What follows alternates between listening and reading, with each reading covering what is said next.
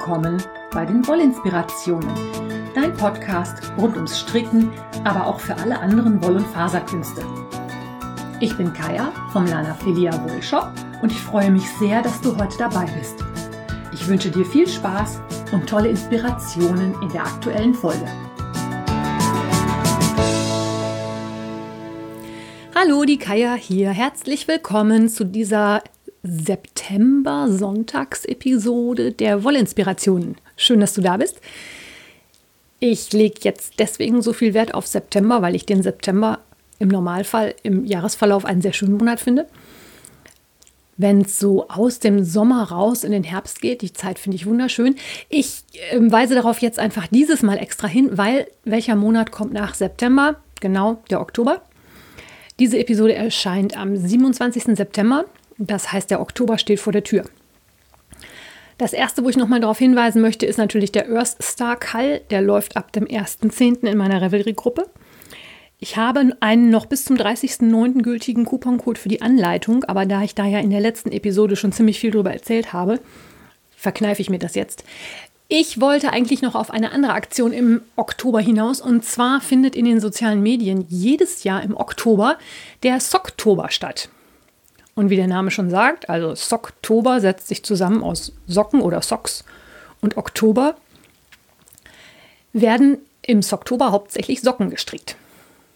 Ursprünglich ist das in Nordamerika entstanden und war eine Aktion, bei der für wohltätige Zwecke Socken gestrickt wurden. Die Socken wurden also gesammelt und anschließend an bedürftige Menschen verteilt. Das ist eine tolle Sache. Wer von euch da mal gerne zu den Nadeln greifen möchte, dem empfehle ich, sich vorab schlau zu machen, wo er die Sachen spenden kann.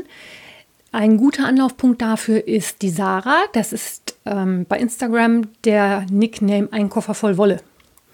Die strickt unheimlich viel für obdachlose und bedürftige Menschen und kann da entsprechend Anlaufstellen nennen. Es macht ja wirklich wenig Sinn, wenn eine wohltätige Organisation bekannt gibt, wir brauchen Socken und du strickst eine Wohltätigkeitsmütze. Das passt einfach dann nicht zueinander. Da kann man sich also schon vorher mal schlau machen, welche Organisationen da gerne Socken haben möchten. Wenn dir sonst nichts einfällt, empfehle ich immer gerne die Aktion Grüne Socke vom Eierstock Rips Deutschland e.V. Da ist allerdings eine kleine Einschränkung, die sammeln halt ausschließlich Socken mit einem gewissen Grünanteil. Aber ich denke mal, wer gerne was spenden möchte, der findet auch eine Organisation, wo er es loswerden kann. Und wenn er es einfach nur mal mitnimmt und dann irgendwo verschenkt.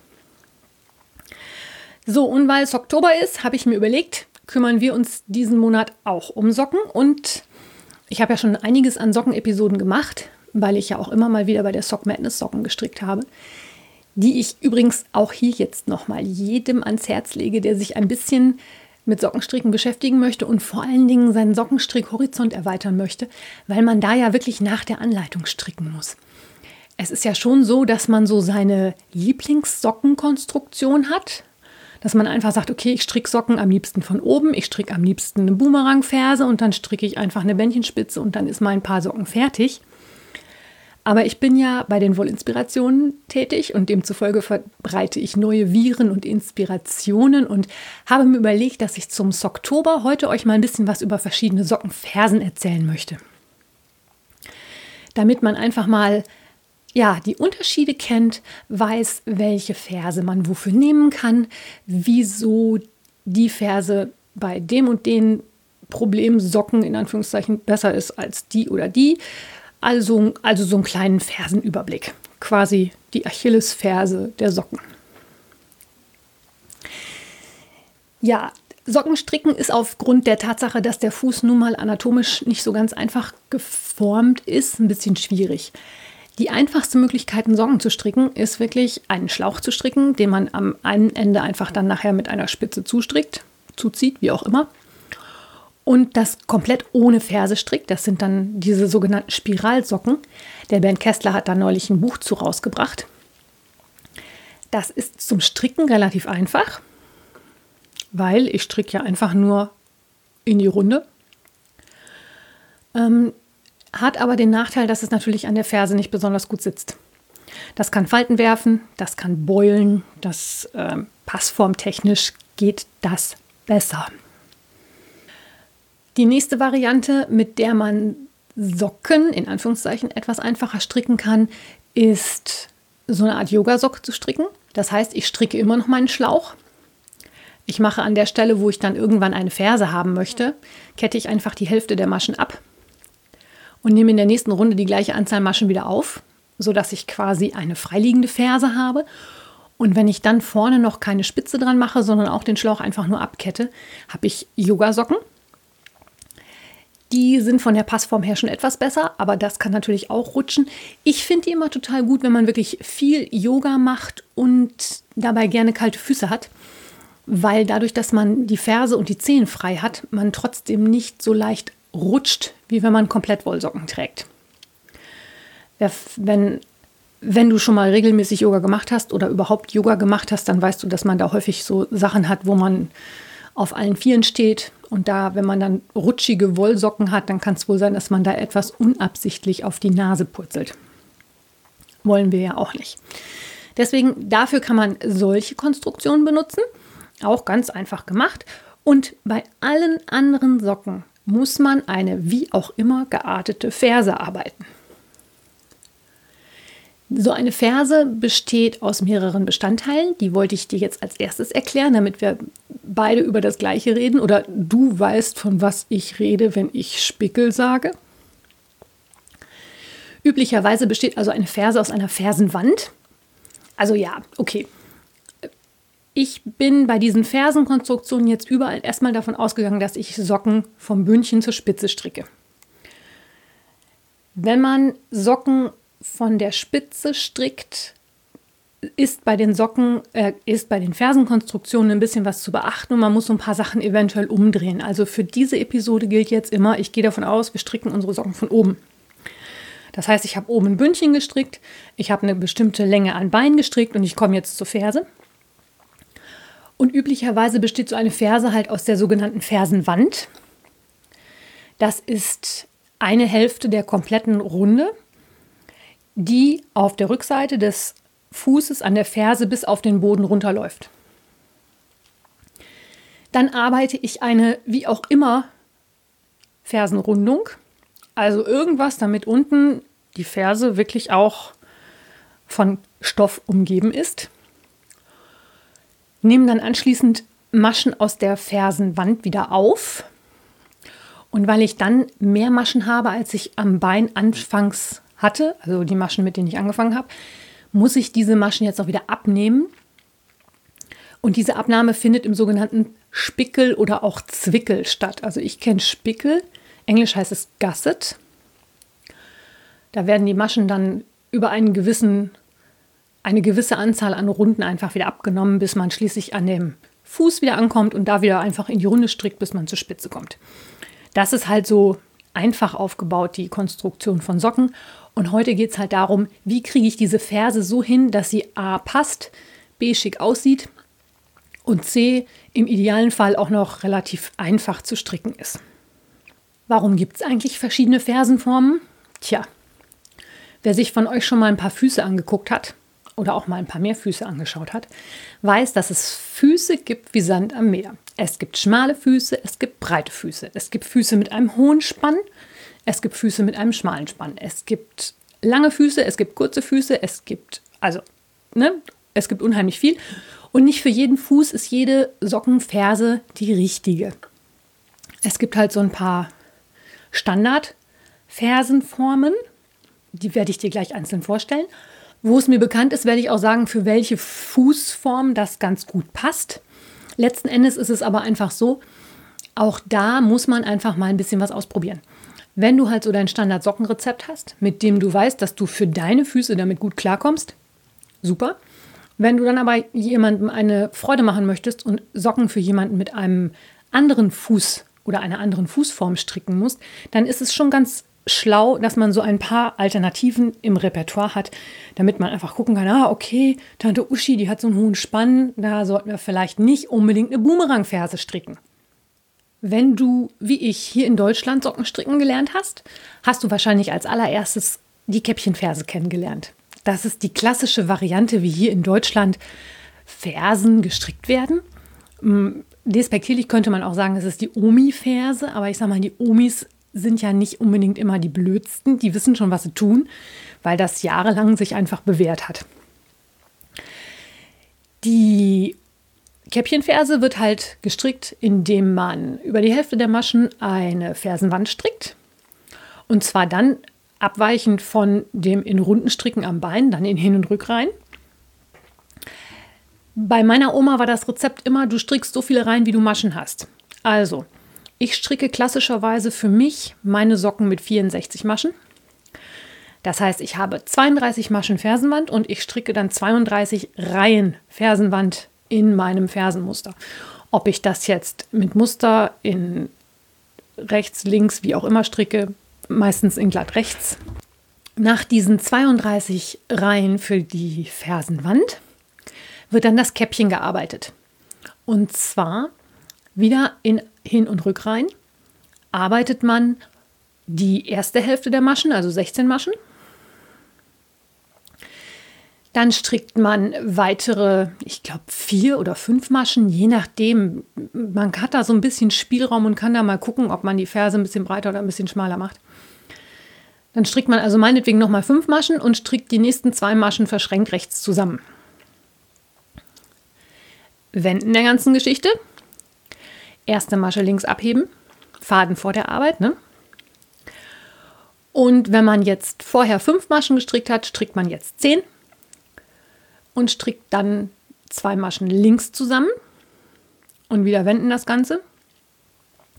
Erste Masche abheben, Faden hinter der Arbeit, also dass der Arbeitsfaden immer quasi im Inneren der Ferse liegt. Und dann stricke ich so weit, bis ich an diese kleine Lücke komme, die, die entstanden ist, als ich in der vorletzten Reihe die zwei Maschen rechts zusammengestrickt habe. Und stricke jetzt die Masche, die entstanden ist aus den zwei, die ich zusammengestrickt habe, mit der nächsten Masche wieder rechts verschränkt zusammen.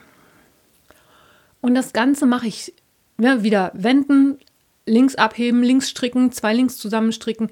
Mache ich so lange, bis ich nur noch die Maschen von dem Käppchen oben auf den Nadeln habe. In unserem Fall wären das also zehn Maschen für die Ferse plus die Maschen von der Zu- und Abnahme. Das wären dann also zwölf Maschen. Das ist immer so ein bisschen eine Frage, welche Nadelstärke, welches Garn ich benutze. Für mich ist das am einfachsten immer an den 64 Maschen zu erklären, weil das so meine Standardmaschenanzahlen sind. Da habe ich die Zahlen ziemlich sicher im Kopf. Deswegen klappt das immer ganz gut. Kann halt entsprechend zwei mehr, zwei weniger sein. Passt auch, kriegt man auch hin. Also ich habe noch zwölf Maschen auf meinem Käppchen. Und äh, jetzt hatte ich ja die Fersenwand 32 Reihen hochgestrickt, das Käppchen gestrickt und jetzt habe ich oben an diesem Käppchen eben meine zwölf Maschen hängen und ich habe nochmal 32 Maschen auf der Seite vom Bein, die nachher auf meinem Oberfuß landen wird. Und jetzt muss ich das ja irgendwie wieder zusammenkriegen. Ne? Das heißt, es werden aus der Fersenwand, aus den Randmaschen, jeweils wieder Maschen aufgenommen. Da gibt es auch eine Grundregel. Eine Masche aus jeder zweiten Reihe. Das heißt, 16 Reihen Fersenwand habe ich ja gestrickt. Nein, gar nicht wahr. Ich habe ja 32 Reihen Fersenwand gestrickt. Das heißt, ich nehme aus den Fersenwand wieder 16 Maschen auf. Und ich zum Beispiel mache es häufig so, dass ich dann an Übergang zwischen Unter- und Oberfuß nochmal eine Masche zusätzlich aufnehme. Das ist dann eine mehr, damit sich da keine Lücke bildet. Da entstehen sonst gerne mal so kleine Löcher. Das heißt, ich habe dann 22 Maschen jeweils auf den Nadeln für die Sohlen und 16 auf dem Oberfuß und dann arbeite ich halt den Spickel und das ist dann so das, was wir so als klassische Käppchenferse kennen. Die kann man super nehmen, wenn man äh, einen relativ hohen Spann und relativ schmale Fersen hat. Die sitzt auch ziemlich gut. Ich persönlich mag die Käppchenferse total gerne, weil ich halt einen schmalen Fuß habe. Die hat aber einen riesengroßen Nachteil. Und zwar ist es ja so, wenn ich Socken stricke, da gibt es ja inzwischen total tolle, selbstmusternde Sockengarne. Und egal wie ich das mache, dadurch, dass ich die Fersenwand und das Käppchen Hin- und Rückreihe stricke, wird dieses Muster unterbrochen. Das gibt jetzt unterschiedliche Varianten, mit denen man das verhindern kann. Eine ganz einfache Variante ist einfach, die Ferse in einer anderen Farbe, also in einer Kontrastfarbe zu stricken. Das funktioniert jetzt zwar auch nicht immer, aber kann dann auch sehr hübsche Ergebnisse geben, vor allen Dingen, wenn man dann das Bündchen und die Spitze auch nochmal in einer anderen Farbe strickt.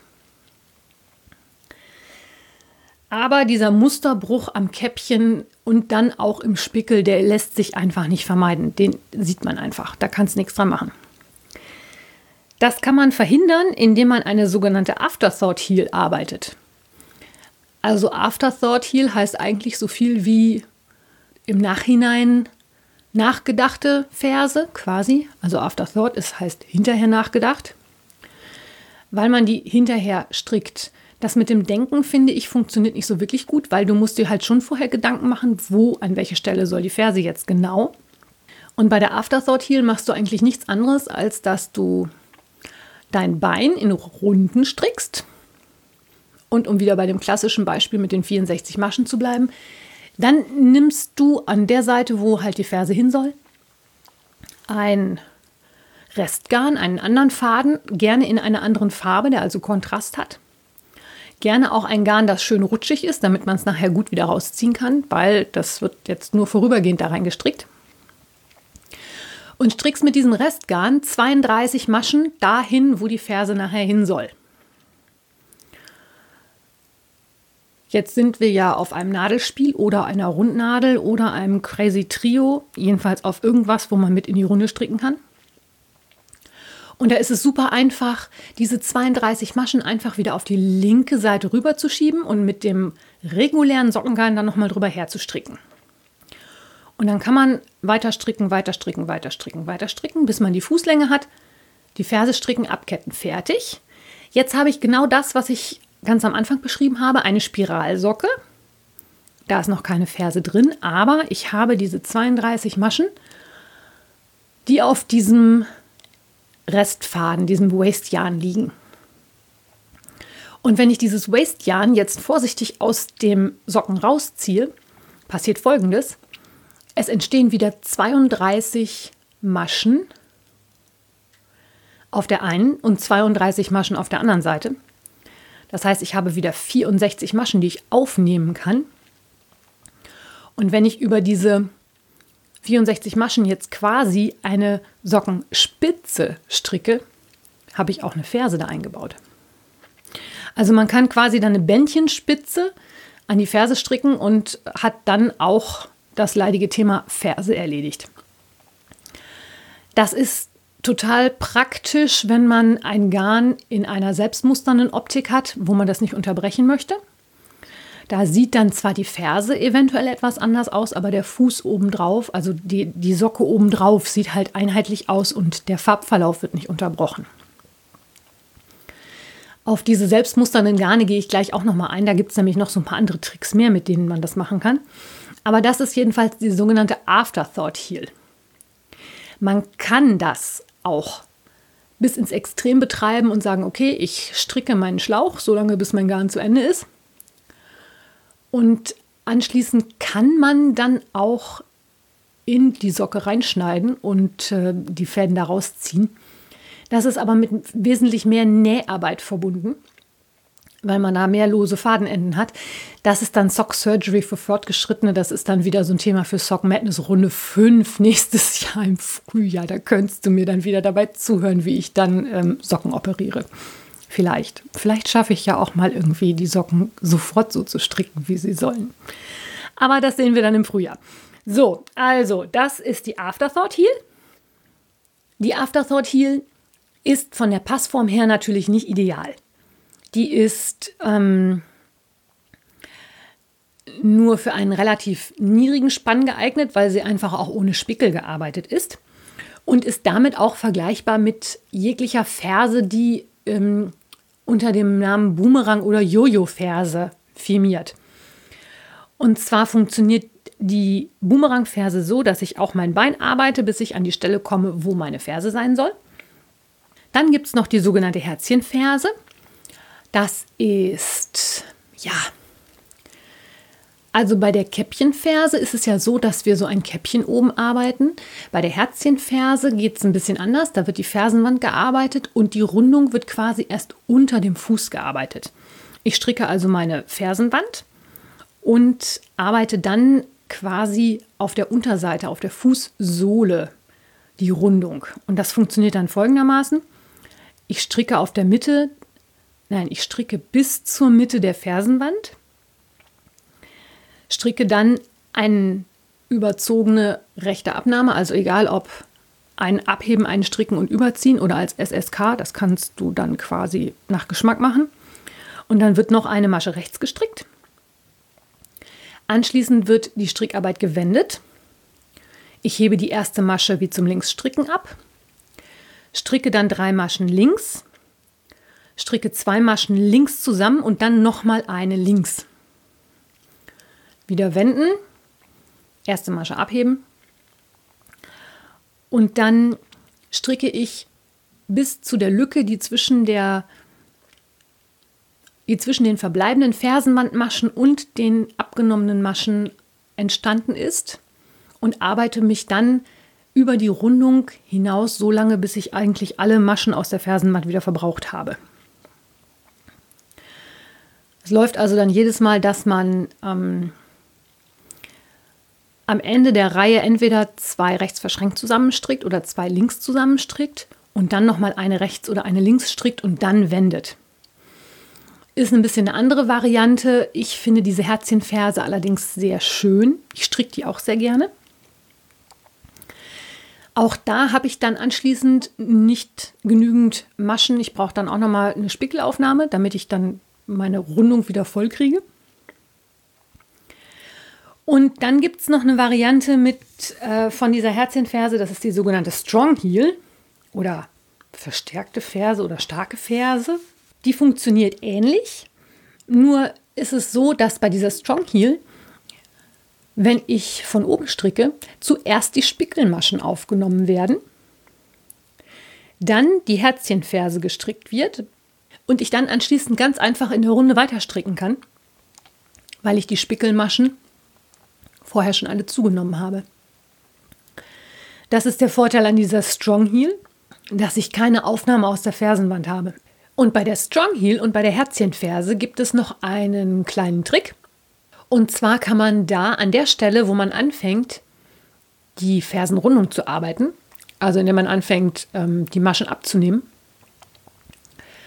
wenn man ein selbstgestreift oder ein selbststreifendes Garn hat, kann man da hingehen und an dieser Stelle anfangen und das Knäuel, von dem man strickt, vom anderen Ende aus abstricken. Und damit dann die Fersenrundung stricken. Das hat dann nämlich zur Folge, dass ich die Farbfolge auf dem Oberfuß, wenn ich mit meiner Ferse fertig bin und wieder mit dem richtigen Faden weiter stricke. Also ja, blöd formuliert, ne? Ich weiß gar nicht, ob man es versteht. Ich versuche es nochmal neu. Also, ich habe ein selbststreifendes oder selbstmusterndes Garn und stricke damit mein Bein und stricke damit meine, ähm, meine Spickelzunahmen für die Strong Heel und komme an die Ferse. Und in diesem Moment, wo ich anfange, in der Ferse die Abnahmen zu arbeiten, nehme ich von meinem Wollknäuel das andere Ende. Das heißt, ich stricke zwar mit der gleichen Farbe, aber nicht mit dem gleichen Farbverlauf und stricke alles, was ich hin und rück stricken muss, mit dem falschen oder mit dem anderen Ende von diesem selbstmusternden Garn. Und sobald ich damit fertig bin und wieder anfange in die Runde zu arbeiten, schneide ich den Faden vom falschen Ende ab und fange wieder mit dem richtigen Ende an. Das hat zur Folge, dass meine Streifenfolge auf dem Oberfuß erhalten bleibt, ich allerdings zwei Fäden mehr vernähen muss. Und da ist es dann jetzt ein Abwägen, was ist mir jetzt wichtiger? Dass ich die Streifenfolge erhalte oder dass ich wenige Fäden vernähe? Das ist dann auch immer so eine individuelle Entscheidung, wie man es halt gerne möchte. Das ist einfach nur, das erwähne ich jetzt nur, damit du einfach weißt, okay, das kann man machen. Und damit könnte man Socken erzielen, die in so einem selbstmusternden Garn von oben nach unten schön gleich gemustert sind und wo die Streifenfolge nicht durchbrochen ist. Wer also Wert auf sowas legt, kann das dann so quasi hintricksen.